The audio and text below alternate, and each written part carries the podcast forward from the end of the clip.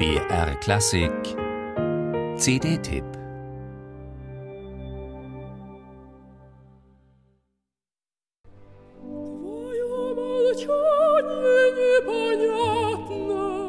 Die Augen seien natürlich zum Weinen da, sagt die Königstochter Jolanta ihrem Verehrer Vaudemont und fragt mehr als einmal verdutzt nach, was er denn meine mit Sehen, den Farben und dem Licht und Glanz der Welt.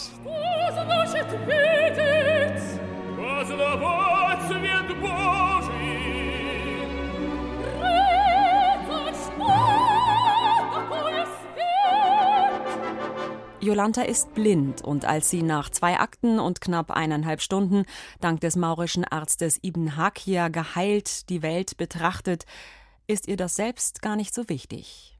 Denn gesehen und erkannt hat sie sie vorher schon, ihre große Liebe. Peter Tschaikowskis Operneinakter Jolanta operiert frei nach Antoine de Saint-Exupéry nach dem Motto Man sieht nur mit dem Herzen gut, das Wesentliche ist für das Auge unsichtbar.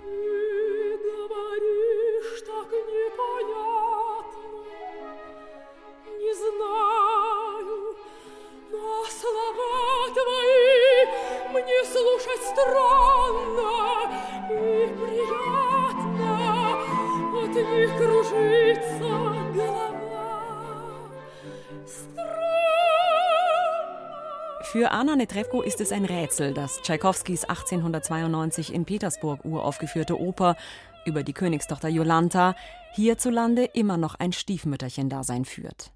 In Russland kenne das Stück jeder, für sie sei es Begleiter seit Studientagen.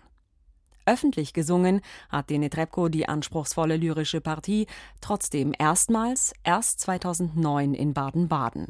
Danach bei den Festspielen in Salzburg. Schließlich ist sie mit dem Stück international getourt. Eine Art Werbereise, damit sich auch Westeuropas Ohren die feinsinnigen lyrischen Schönheiten dieser Musik erschließen mögen. Und in der Tat, der dabei in der Philharmonie Essen entstandene Live-Mitschnitt zeigt, Tschaikowskis letzter Oper und seiner einzigen mit Happy End mag es an packender Handlung fehlen.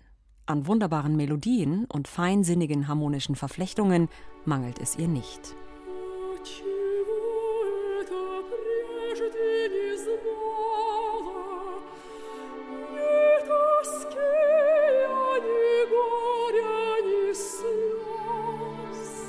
Die strahlend schöne und unverkennbar atemberaubende Stimme der Netrebko passt perfekt zu dieser Partie.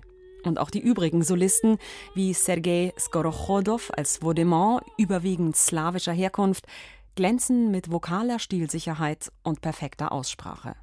Quasi eine Idealbesetzung unter Leitung des französischen Dirigenten Emmanuel Villaume und eine perfekte Gelegenheit, um neben Eugen Anjegin und Pigdam auch Peter Tschaikowskis Jolanta lieben zu lernen.